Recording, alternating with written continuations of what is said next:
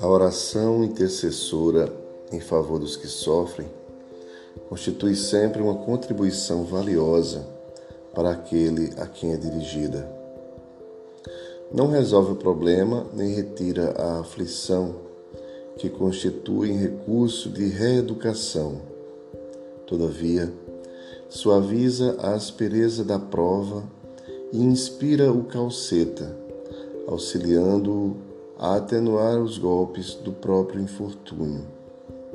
Ademais, acalma e dulcifica aquele que ora, por elevá-lo às regiões superiores, onde aure as emoções transcendentais que lhe alteram para melhor as disposições íntimas.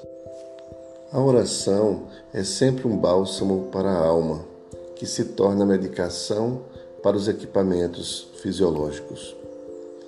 A emissão do pensamento em prece canaliza forças vivas em direção do objetivo almejado, terminando por alterar a constituição de que se reveste o ser. Quem ora encontra-se porque sintoniza com a ideia divina em faixas de sutis vibrações, inabituais nas diversas esferas mais densas.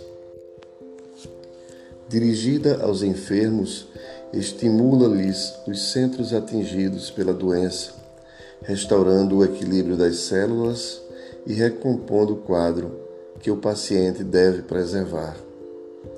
Projetada no rumo do atormentado, alcança-o e acalma-o, desde que este se encontre receptivo como é fácil de compreender-se.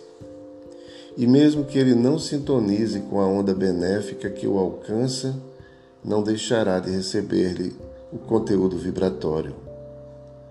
Alguém que se recusa à luz solar, mesmo assim é bafejado pela sua radiação e pelas ondas preservadoras da saúde e da vida.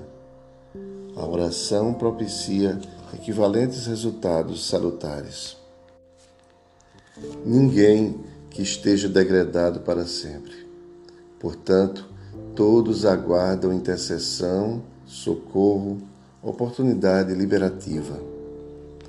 Ora, pois, quanto possas, pelos que sofrem, pelos que partiram da terra, igualmente por ti mesmo, repletando-te da paz que deflui do ato de comungar com Deus. Espírito Joana de Ângeles, do livro Momentos de Meditação.